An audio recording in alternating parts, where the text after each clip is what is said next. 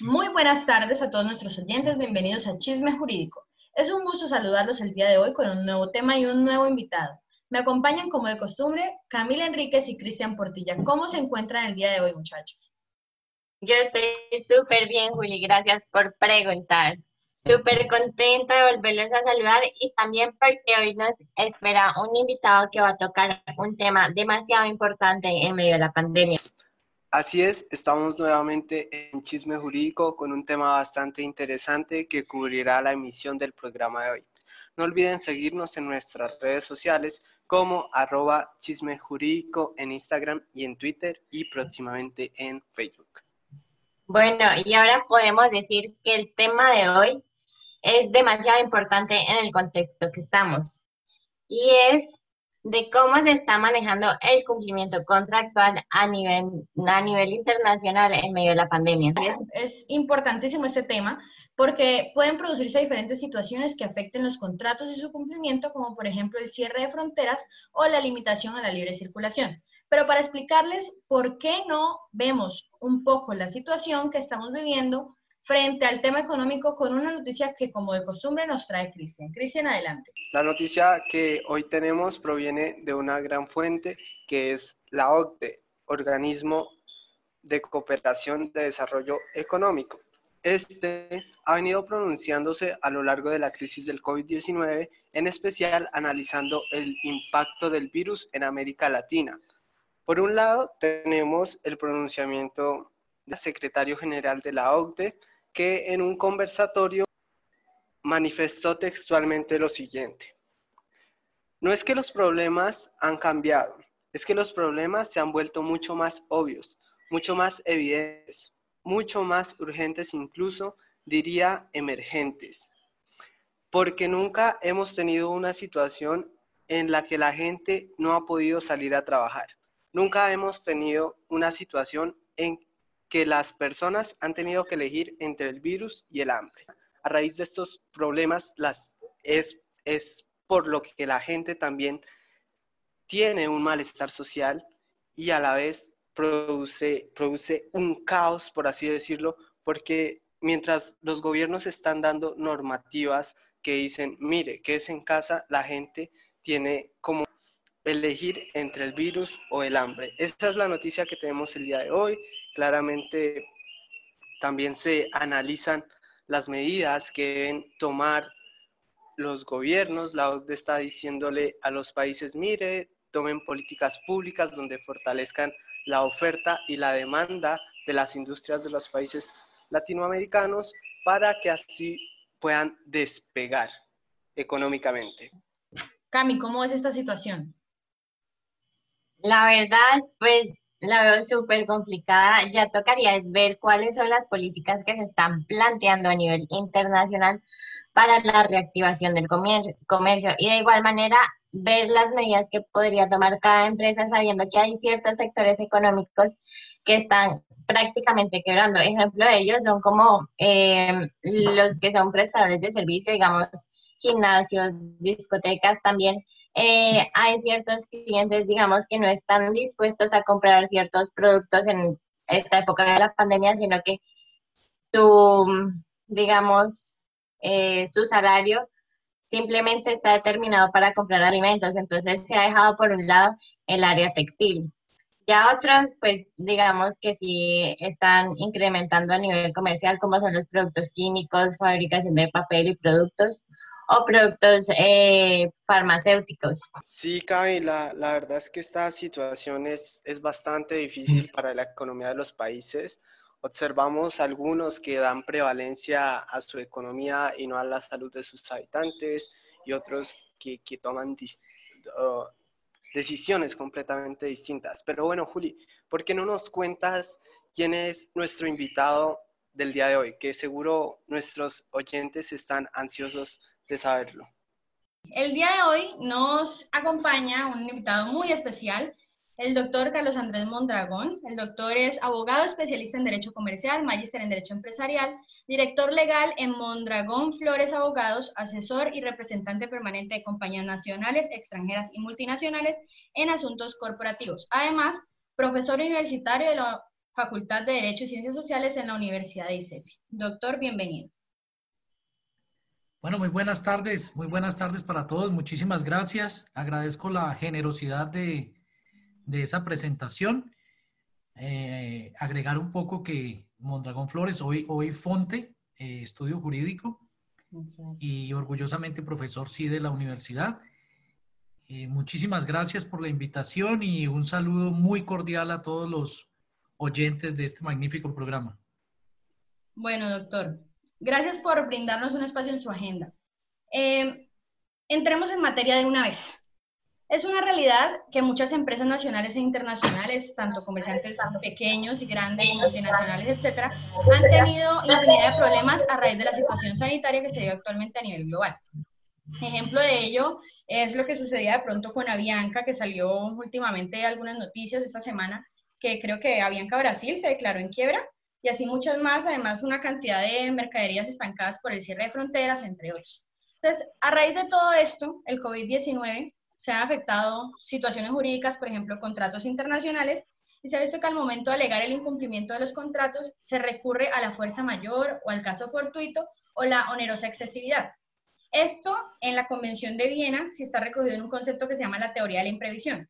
Algunos de nuestros oyentes no saben a ciencia cierta qué es la teoría de la imprevisión. ¿Usted nos puede explicar brevemente de qué se trata esto?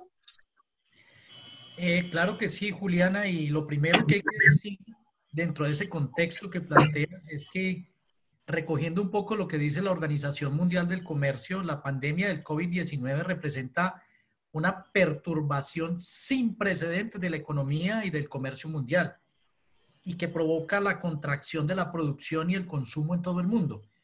Es decir, es un tema real y como lo decimos en ocasiones en términos coloquiales, ese, ese balón no lo veíamos no lo veíamos venir. Y cuando uno dice no lo veíamos venir, pues eso empieza un poco a eh, estructurar lo que podría llegar a ser la fuerza mayor o el caso fortuito que, digamos, en cuanto a sus efectos podemos agruparlos en un solo. Y eh, es, una, es una figura que está concebida en casi todas las legislaciones del mundo, con unas modificaciones, pero que fundamentalmente apareja tres requisitos fundamentales para poder que se hable de fuerza mayor y que venga de un, de un hecho insuperable. Entonces, son, lo primero es la imprevisibilidad, es decir, la, la, ausencia de, de, indicios de su ocurrencia por un hecho infrecuente, improbable, sorpresivo. Entonces, mire que ahí hay un elemento que se centra en la pregunta que hacías. Esto debe ser imprevisible pero además debe ser irresistible, que es la imposibilidad de control del hecho de, o de eludir a sus efectos, y además debe ser extraño para la legislación colombiana, es decir, que sea ajeno a las partes y que por supuesto no medie culpa. Entonces, cuando uno habla de, fuerza mayor como un elemento que eventualmente pudiera invocarse dentro de, eh, eh, o, o para el amparo de tener eh, algún tratamiento especial en el cumplimiento de los contratos, pues uno tiene que ver que el tema sea imprevisible, irresistible y extraño.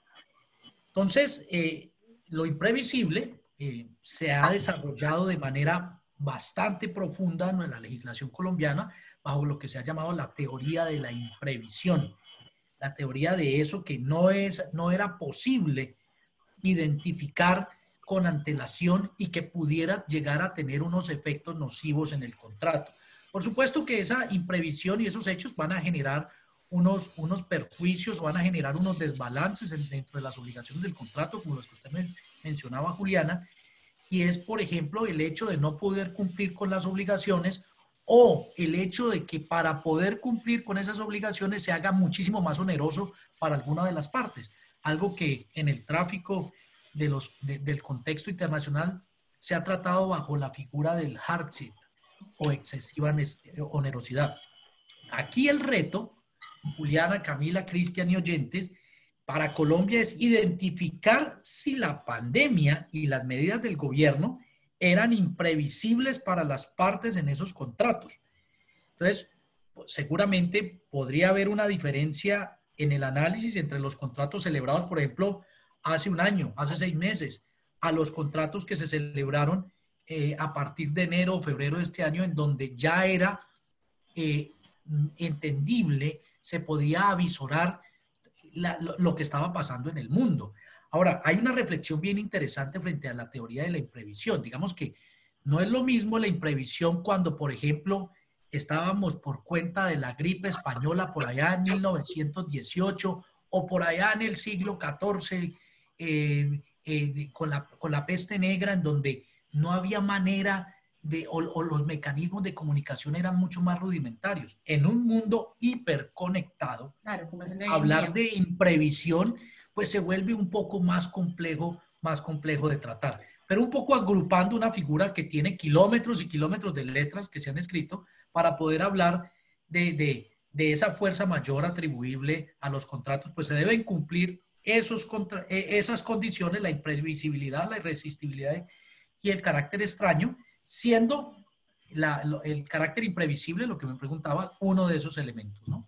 Sí. Doctor, eh, cuando usted nos hablaba a nosotros, a los oyentes, sobre que era imprevisible, hay una situación y es que en el oriente, en China, se dio primero esta situación del COVID-19 desde, desde noviembre prácticamente. Suponiendo que se suscribió un contrato, digamos diciembre, enero, yo no podría alegar esa fuerza mayor por el hecho de ya haber sabido y como tener un, un indicio de lo que iba a suceder o si, sencillamente era total, es una situación totalmente ajena que, que puede alegarse por este medio. Bueno, ahí la pregunta es supremamente interesante y como decíamos ahora, el reto es identificar, digamos, esa, esa situación de pandemia, eh, qué tanto, qué, tanto, qué tanto se conocía y con qué tanto impacto dentro de la actividad específica a la que nos referimos. Ustedes lo, lo decían y, con la noticia de Cristian y lo que ampliaba Camila, si bien hay sectores de la economía muy golpeados, correlativamente a eso hay sectores de la economía que se han visto beneficiados de la crisis y eso ha pasado a lo largo de la historia. Entonces, tendríamos que mirar muy bien si eh, en el caso particular del tipo de contrato, del tipo de economía al que se refiere, si eso pudiera llegar a tener una incidencia o no. Pongamos un ejemplo. Vamos a suponer que yo tengo un contrato de suministro de aluminio y de materia prima desde una fábrica que está en China a pocos kilómetros del foco de infección del COVID-19 si yo hago eso y, yo, y, sé que hay un contrato de suministro de esa materia prima para, para, Colombia y ya desde noviembre o diciembre se está hablando de ese, de ese tema, pues puede ser que para mí sea un hecho conocido que requiere la previsibilidad contractual y yo no podría tal vez ampararme en eso. Pero piensa que usted tiene un contrato de arrendamiento y usted tiene un restaurante en Cali, ¿no? Y su contrato empezó en septiembre y en octubre del año pasado y usted vende eh, comida típica vallecaucana en su restaurante y con la propietaria directamente del local, usted firma un contrato de arrendamiento. Pues en ese momento, dada la naturaleza, el alcance de ese contrato que usted está celebrando, seguramente lo que está pasando por allá en China, pues es, es, es totalmente imprevisible que vaya a tener un efecto, un efecto en, ese contrato de arrendamiento de un local que nada tiene que ver con el tráfico internacional, nada tiene que ver, por ejemplo, con que se agote la materia prima o que cierren los puertos, ¿no? Sin embargo, a medida que se va, eh, se va expandiendo no solamente la epidemia, sino las medidas de control como consecuencia de eso, pues ese contrato se pudo haber afectado y es posible que en el segundo caso entonces yo sí pueda alegar eh, la imprevisibilidad de, ese, de esa situación, ¿no? Es un poco para, para ponerlo en ese plano. Eh, listo, doctor. Hay distintas normas que regulan los contratos internacionales. Usted lo mencionaba en el hard law o en el soft law, por ejemplo, los principios de la UNIDROA o los sobre los contratos comerciales internacionales o la Convención de Viena. Pero entonces, ¿usted cree que estas normas existentes pueden regular los conflictos que surgen en los contratos mercantiles internacionales a raíz de lo de la pandemia o cree que se quedan cortos frente a la situación que se vive a nivel global? Bueno, esa pregunta también es, también es muy, muy, muy, muy interesante. Eh, y yo generalmente, dentro de los cursos, de nuestros cursos de Derecho Internacional Privado, de contratación internacional, de derecho mercantil internacional. Entonces, estos cursos, eh, yo insisto mucho y empezamos por ahí por generar siempre un contexto, por eh, lograr que los estudiantes y también nuestros clientes en la práctica, práctica jurídica, jurídica tengan un contexto del mundo, de la situación en que les tocó vivir y de ahí las fuentes o los usos del derecho que van a tener. No es lo mismo, por ejemplo, las situaciones que se han podido presentar en el mundo hace 15 años que las que se pueden presentar ahora. Muchos contratos incluso tienen cláusulas que se llaman cláusulas COVID, ¿no? Entonces, e, eso responde a un dinamismo, pero de manera antecedente a un contexto. Y ese contexto, el negocio como tal, un contexto, eh, eh, el contrato debe responder a ese contexto que las partes eh, suscribieron de manera previa en cuanto al negocio. El contrato debe ser el soporte material que regule eso que las partes quisieron hacer. Eso es un primer, un primer contexto, porque hay gente que hace contratos, por ejemplo, eh, basados en el modelito que les da el colega o en el modelito que les, que les da el compañero de clase. Y cuando uno se enseña eso, eso es la cuota inicial para tener problemas en el futuro. El otro tema es el contexto del mundo. Porque, por ejemplo, cuando yo le digo, Julián, hágame el favor y me ayuda a revisar este contrato, entonces nosotros los abogados somos muy dados a que miramos el contrato a ver, en el mejor de los casos, si tiene bien la ortografía, si tiene bien las normas, si están vigentes. Nos encasillamos en un tema eminentemente jurídico. Hoy creo yo que uno falta a, la debida diligencia como abogado si solamente se centra en el tema jurídico. Esta situación nos está enseñando y a la fuerza que debemos contemplar temas como el contexto político, económico, cultural, de derechos humanos, de estabilidad jurídica y, por supuesto, de salud pública. Imagínense ustedes, ¿cuándo consideraba uno en un, en un contrato un, elemento de, salud pública, nunca. Entonces, a mí esa pregunta que, me hace Juliana me parece muy interesante porque eh, lo, que, lo que se ha llamado lex mercatoria o, o, nueva lex mercatoria, este fenómeno que a partir de 1950 lo que hizo fue querer reivindicar un poco ese flujo libre de derecho ¿no? que había y de, y de comercio y de libre comercio. Eso fue muy interesante porque en su momento sirvió para acuñar lo que se llamó, por ejemplo, el Plan Marshall, ¿no? Que después de la Segunda Guerra Mundial, en esa, en esa segunda posguerra, se utilizó para eh, reconstruir a Europa producto pues de esta, de esta contingencia. Más allá de, los, de las críticas eh, políticas o económicas que tenga esta situación, lo cierto es que de manera hubo un énfasis y volteamos a mirar a esas fuentes nacientes de derecho que empezaban a surgir por fuera de los ordenamientos jurídicos como herramientas tangibles para utilizar en los contratos, ¿cierto? Y permitir eh, el desarrollo de la, de la economía. ¿no? Los primeros contratos, ustedes saben que en, el plan Marshall, por ejemplo, Estados Unidos se comprometió con, a, a partir de 1948 con inicialmente 14 países de Europa para aportar un dinero y recibir ese dinero como inversión. El 80% de ese dinero iba a ser recibido como donación y el 20% como préstamo. Entonces surgía la necesidad de tener los primeros contratos, además porque venían las empresas norteamericanas a invertir, a, invertir. Entonces eran necesarios regular esas relaciones a través de contratos, pero eh, utilizando no los, los ordenamientos jurídicos de cada uno de estos países, sino escenarios de aplicación de derecho común que era lo que propiciaban estas fuentes externas. Bueno, si ustedes me lo permiten y me, dan licencia de, hacer, de situarme en esa situación a manera de ejemplo, yo creería que, hoy estamos viviendo una situación similar, una situación en donde sería como eh, el, el, Plan Marshall Reloaded o 3.0, eh, en el sentido de que seguramente esas fuentes actuales y, las nuevas que surjan producto de, esta situación van a ser muy importantes como elementos de reactivación de la economía. ¿Y dónde, a través de qué instrumentos se van a, canalizar esas herramientas eh, que provienen de estas fuentes externas del derecho? Pues seguramente en el contrato. Miren ustedes que el contrato vuelve a ser protagonista de ese elemento, ¿no? Eh, esta vez, y, nos auguramos que no sea solamente con una visión negocial, sino que sea con una visión mucho más íntegra, mucho más colaborativa y mucho más consciente del contexto que deben regular, ¿no? Un poco por ahí es el tema. No, total. Y ahora que tocas ese tema a nosotros y a la presente audiencia, nos gusta, eh, les gustaría saber cuáles son las principales entidades a nivel internacional que podrían colaborar con la reactivación económica post pandemia. Sí, muy bien.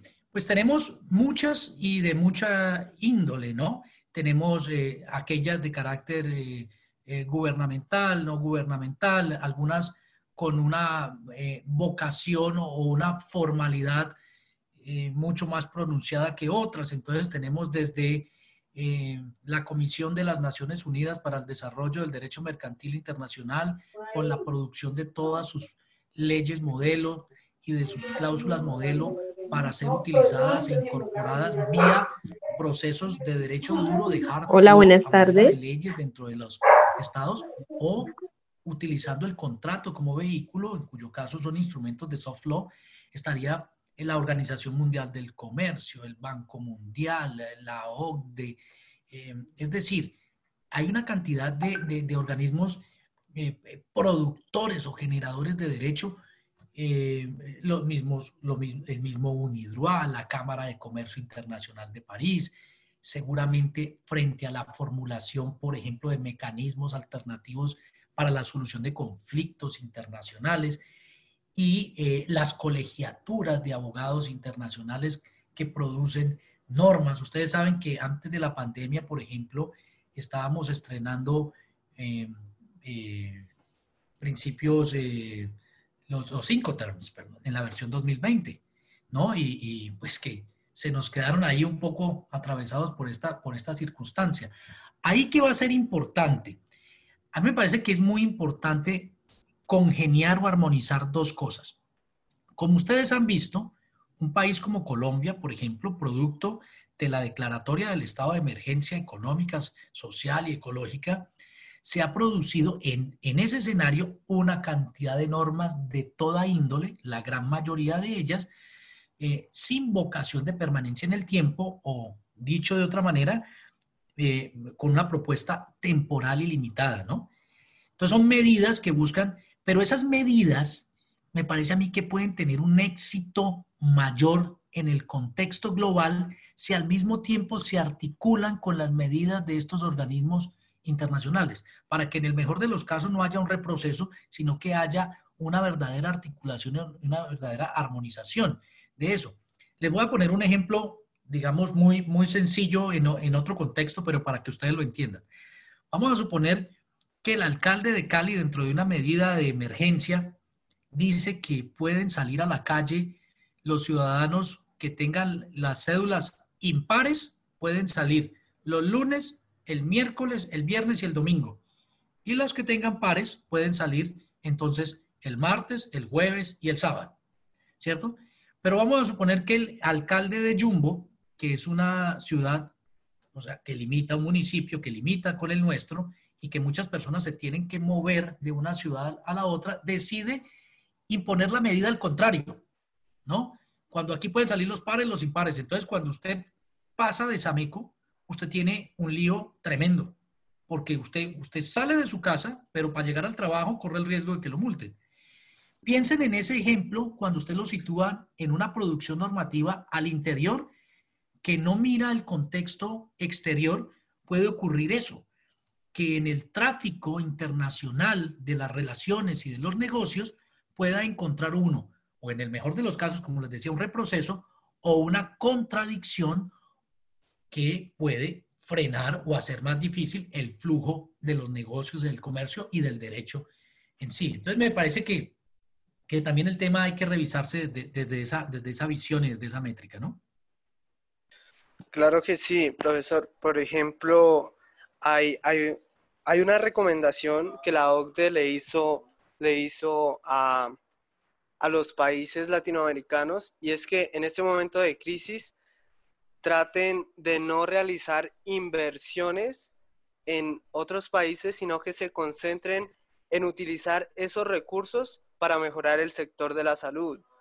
Y así como este tipo de recomendaciones, ¿usted cuál cree que, deberían tomarse para, para, aquellos países latinoamericanos que de alguna forma no, no cuentan con los recursos económicos que tal vez sí tienen otros con mayor fuerza, como, como Estados Unidos?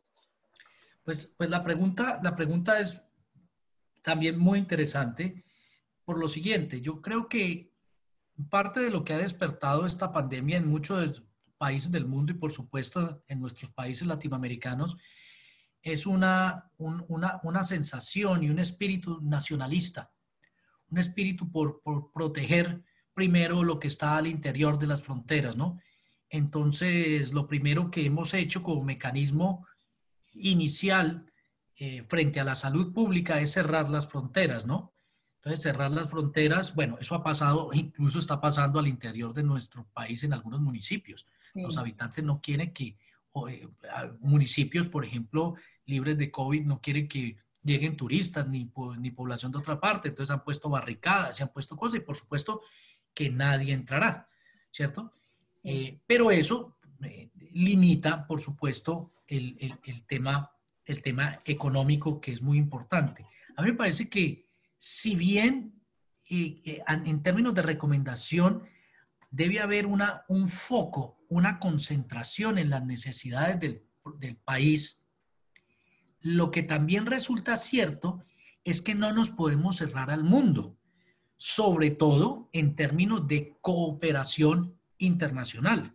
Como usted lo decía, Cristian, hay, hay, países que están mucho más, han asumido esta pandemia mucho más fortalecidos en cuanto a su economía y digámoslo así también en cuanto a sus capacidades jurídicas mejor instaladas.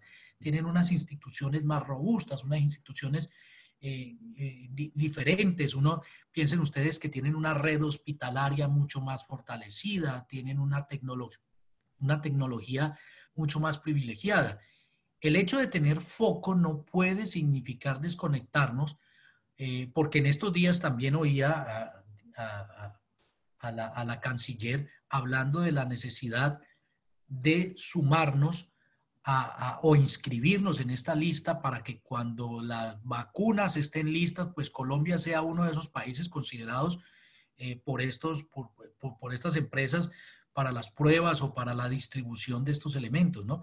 Yo creo que la, la conexión con el mundo no es un tema que sea excluyente con el hecho de foco y de concentración con las necesidades del propio país. Entonces yo creo que, yo creo que si bien la recomendación de la OCDE puede estar eh, muy centrada en el hecho de optimizar los recursos, no puede eh, interpretarse como una desconexión ni desde el punto de vista de la cooperación ni desde el punto de vista del flujo de los negocios, que finalmente pues van a ser esos elementos que, eh, esperando, como lo esperamos todos, superar esta, este tema de salud eh, pública global, pues son elementos que van a jalonar la economía, ¿no? Claro. Eh, doctor, sabemos que dependiendo de cada ordenamiento jurídico y la ley aplicable al contrato, las partes tendrán, las partes involucradas en uno, en un contrato tendrán o no tendrán remedios para solventar la interrupción de los mismos. Entonces, ¿qué retos enfrentan las empresas en un ambiente de internacionalización por el COVID? Bueno, eh, ha tocado varios, varios, varios temas importantes como, como el tema de los remedios. Eh, ahora lo que uno ve en las empresas, digamos, nuestros clientes y lo que ve un poco en, eh, en el mercado en el que nosotros participamos, en el mercado global, es que la gente dice, o los presidentes de las compañías dicen, vea, vaya mire cómo, vaya mire cómo renegocia ese contrato, vaya mire cómo arregla y negocia nuevamente con la contraparte ese contrato pero ha sido un tema, ha sido un tema, un, tema, un tema de emergencia. Entonces, eh, tenemos casos muy particulares, por ejemplo, como los contratos de arrendamiento, en donde eh, con un primer decreto se invitaba a las partes a negociar, pero eso no quería decir relevarlos de las obligaciones.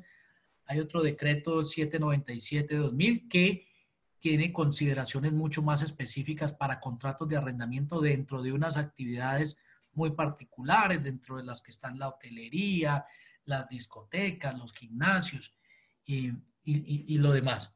El tema es que, eh, digamos, el, ordenamiento jurídico o la estructura jurídica eh, es una cosa, pero me parece mucho más complejo la estructura contractual que muchas empresas han manejado y que, y que, y que los sorprendió esta situación con estructuras contractuales bastante mm, incipientes, bastante desactualizadas y bastante escuetas, si me permiten la, expresión.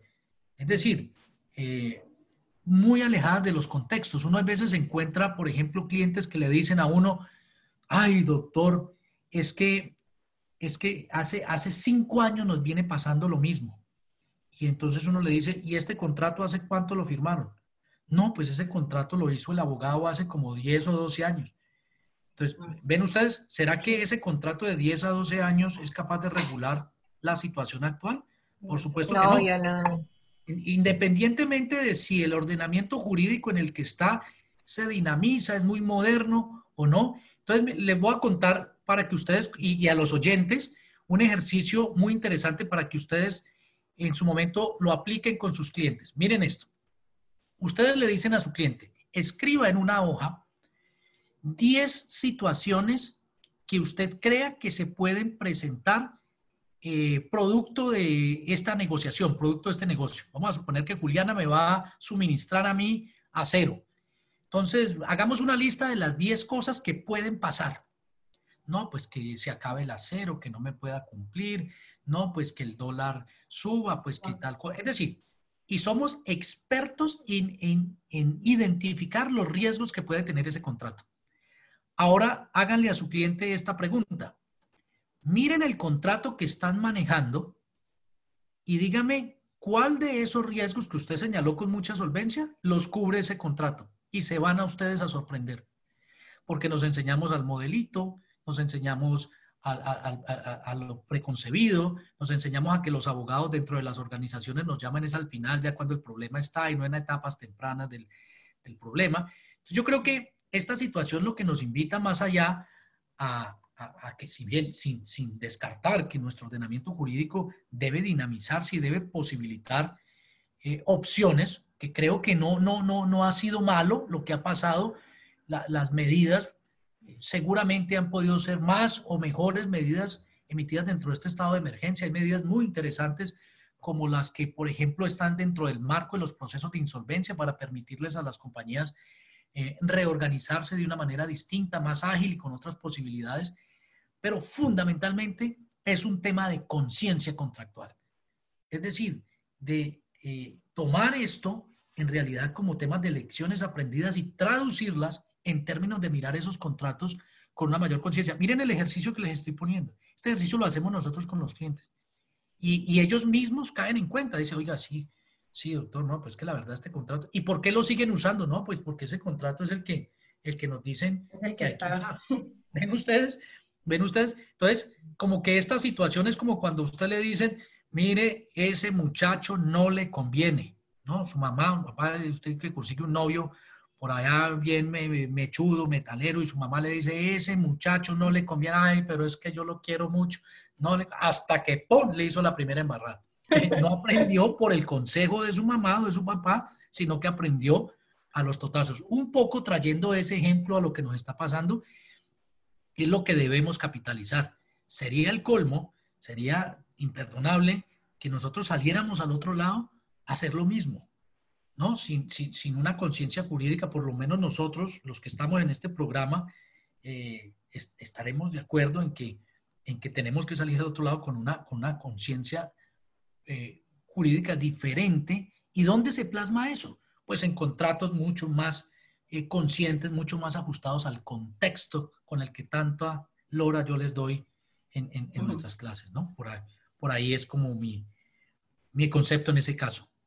Ese, ese caso aplica para todos los campos, digamos, el médico cuando uno solo va al médico cuando uno ya está enfermo.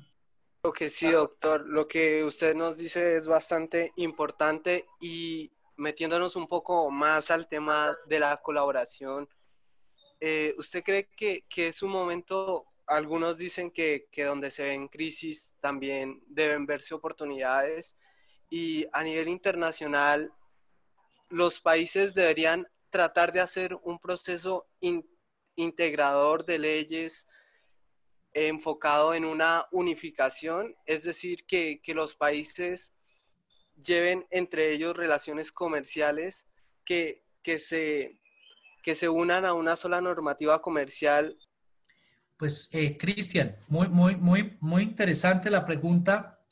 Eh, yo creo que las iniciativas que se han tenido a través de la historia en términos comerciales de unificar y de generar una, una única legislación con unos únicos tribunales, pues rápidamente empiezan a caer en, las utopías, ¿no? En, el tema irrealizable por, ustedes saben, como discutíamos en nuestras sesiones de clase, que el peor enemigo para que una unificación total se dé es una poderosísima palabra que a veces nos juega en contra, que tiene tres letras, y es el ego, ¿no?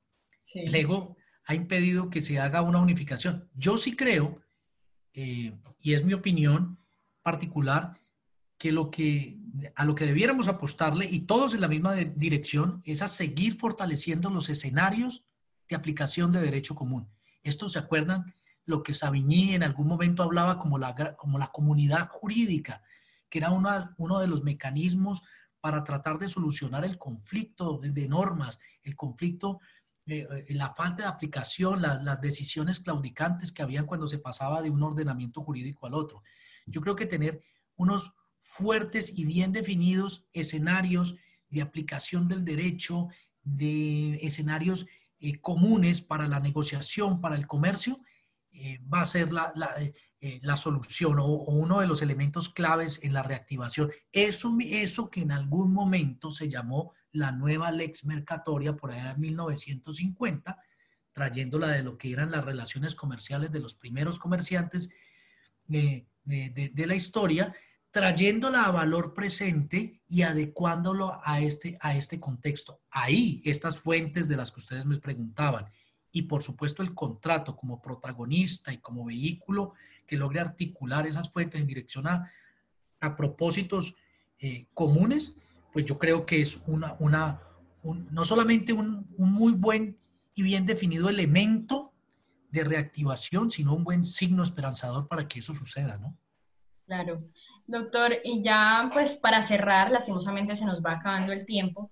Eh, tenemos una pregunta, ya que es tan difícil que se haga como una, una unificación, como usted lo decía, ¿cree que entre tanto que esto suceda, será necesario de ahora en adelante redactar cláusulas en los contratos que aborden temas al menos epidemiológicos o de este tipo sanitarios? Necesariamente sí. Por supuesto que sí. De hecho, con nuestros clientes, por ejemplo, tenemos cláusulas que se llaman cláusulas COVID, ¿no? Las cláusulas COVID eh, en donde ya no se deja a la interpretación de lo que hablábamos al principio de esta charla, de lo que puede ser imprevisible, de lo que puede ser irresistible, de lo que puede ser extraño, sino que se habla puntualmente. Oiga, sí, en relación a las medidas de emergencia tomadas por el gobierno nacional producto del COVID-19, ¿cierto?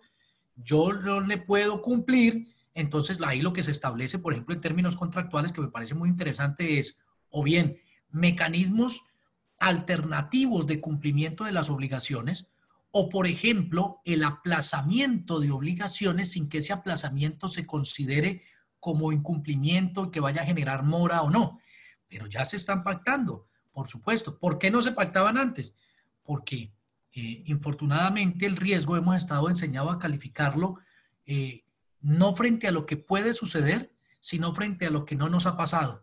Y esa visión de administración del riesgo es bien compleja, ¿no? Por ejemplo, eh, aquí en Cali pasó en algún momento que se inundó la zona franca, una de las zonas francas yendo para el aeropuerto, la zona franca del Pacífico se inundó, porque por ahí pasaba una quebradita que se llama el río Fraile.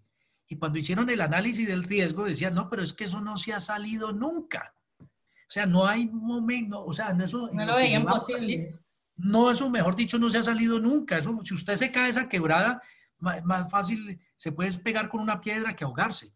Pues bueno, eso, la inundación fue porque en una creciente se vino el río Fraile, ¿no? Y se trajo toda la, la, la, el cauce del río, se inundó y se llenó de agua como, como podía pasar, ¿cierto? Y causó los perjuicios eh, que todos conocimos en ese momento. Porque el riesgo hay que examinarlo frente a lo que puede pasar, no frente a lo que no ha pasado. Pero es que mire que los contratos, una de las definiciones más bonitas de contrato, es que el contrato, además de ser una fuente de obligaciones que nos enseñan por allá muy nuestros, nuestros profes ahí en la universidad, el contrato es un mecanismo de administración y de gerenciamiento del riesgo. Cuando usted tiene una operación comercial y a usted le dicen, doctora Juliana, es que vengo a pagarle la consulta eh, de sus honorarios para que usted me diga cómo a mí no me puede pasar nunca nada. Usted le dice, venga, tenga, le devuelvo sus honorarios eh, bueno, le puedo dejar aquí la mitad por haberme hecho perder tiempo, pero venga, eh, venga, le devuelvo su honorario porque es que uno no puede evitar en un contrato que nunca le pase nada. Uno lo que hace en un contrato es que si uno identifica el riesgo, el contrato es un mecanismo para aplicar medios de control. Y lo que, entonces, cuando uno tiene el riesgo más los medios de control, lo que me queda a mí es un riesgo residual. Y ese riesgo residual es el que yo sí puedo administrar, conocer, manejar, porque toda actividad humana, piensen ustedes comercial, va a tener aparejado un riesgo. Entonces, pero es un riesgo conocido, es un riesgo que yo sí voy a poder eh, proteger a través de los mecanismos de garantía, de las pólizas, de lo demás. Es un riesgo conocido. Entonces, mire que el contrato se vuelve de una manera importante y una definición bien bonita un elemento de administración y de gestión y de gerenciamiento del riesgo. Bueno, doctor, pues la verdad es que, que fue, fue un gusto ya, ya cerrando un poco esto. Nos quedan, nos quedan unas enseñanzas bastante importantes y aparte de eso creo que, que siempre las, las llevaremos con, con nosotros, pues ojalá también nuestros, nuestros oyentes y pues nada, agradecerle por, por su tiempo el día de hoy nos ha ayudado a comprender este tema que, es bastante interesante. Pues, eh, gracias. Pues Cristian, eh, Juliana, Camila y, todos los oyentes, como primera medida quiero pues felicitarlos por este espacio, por esta iniciativa. Gracias. Eh, espero y desde ya les auguro todo el éxito del mundo, porque es una muy buena mecanismo, no solo en estos, no es solo en estos tiempos, eh, de, pandemia, el hecho de generar lazos de eh, canales de comunicación es, un tema bastante, bastante importante, bastante loable. O sea que los, los, felicito en esta iniciativa, les agradezco muchísimo la generosidad de su invitación y decirles, digamos, como mensaje final frente a esto que hemos tratado, siempre hemos tenido crisis en la historia de la humanidad siempre hemos tenido crisis desde el diluvio universal, en donde después de eso y de 40 días se encontró tierra y fue posible reconstruirnos. Pues esta es una, una invitación, digamos, en estos, en estos tiempos. Esto también va a pasar. Esto también nos va a sacar al otro lado. Lo importante es que nos saque al otro lado eh, de una mejor manera, más allá de las frases de cajón y de reinventarnos, ¿no? Y de, la exigencia que tenemos. Miren ustedes la importancia que, ha ido sumando la tecnología al derecho. ¿Cuándo nos comunicábamos por estos medios? ¿Cuándo teníamos clases virtuales? Pues ahora estamos pensando incluso en hacer contratos electrónicos, los smart contracts, eh, el legal tech. Se ha, vuelto una, una herramienta fundamental en el ejercicio de nuestra profesión que no hubiera sido posible o se hubiera demorado muchísimo más sin este, sin, este, sin este empujón que nos ha dado la vida en este sentido. Eh, claro que sí. Cuídense mucho, tengan siempre mucho optimismo que de esto vamos a salir. Acuérdense ustedes que eh, el optimismo y la esperanza son siempre buenos compañeros de viaje. Y de esto vamos a salir. Y lo importante es que todo esto nos sirva con una mejor conciencia de sumar lecciones aprendidas al servicio de esta hermosa profesión que, hemos decidido ejercer. A todos muchísimas gracias, a los oyentes y muchas bendiciones, un gran abrazo y hasta que permita volvernos a ver personalmente. Lamentablemente hasta aquí llega nuestro programa, pero no se olviden de seguirnos en nuestras redes sociales, nos encuentran en Instagram y Twitter como arroba chisme jurídico. Y no se olviden de sintonizarnos el próximo martes a las 5 de la tarde. No se muevan de Radio Samán. A continuación, abro debate. Hasta el próximo martes.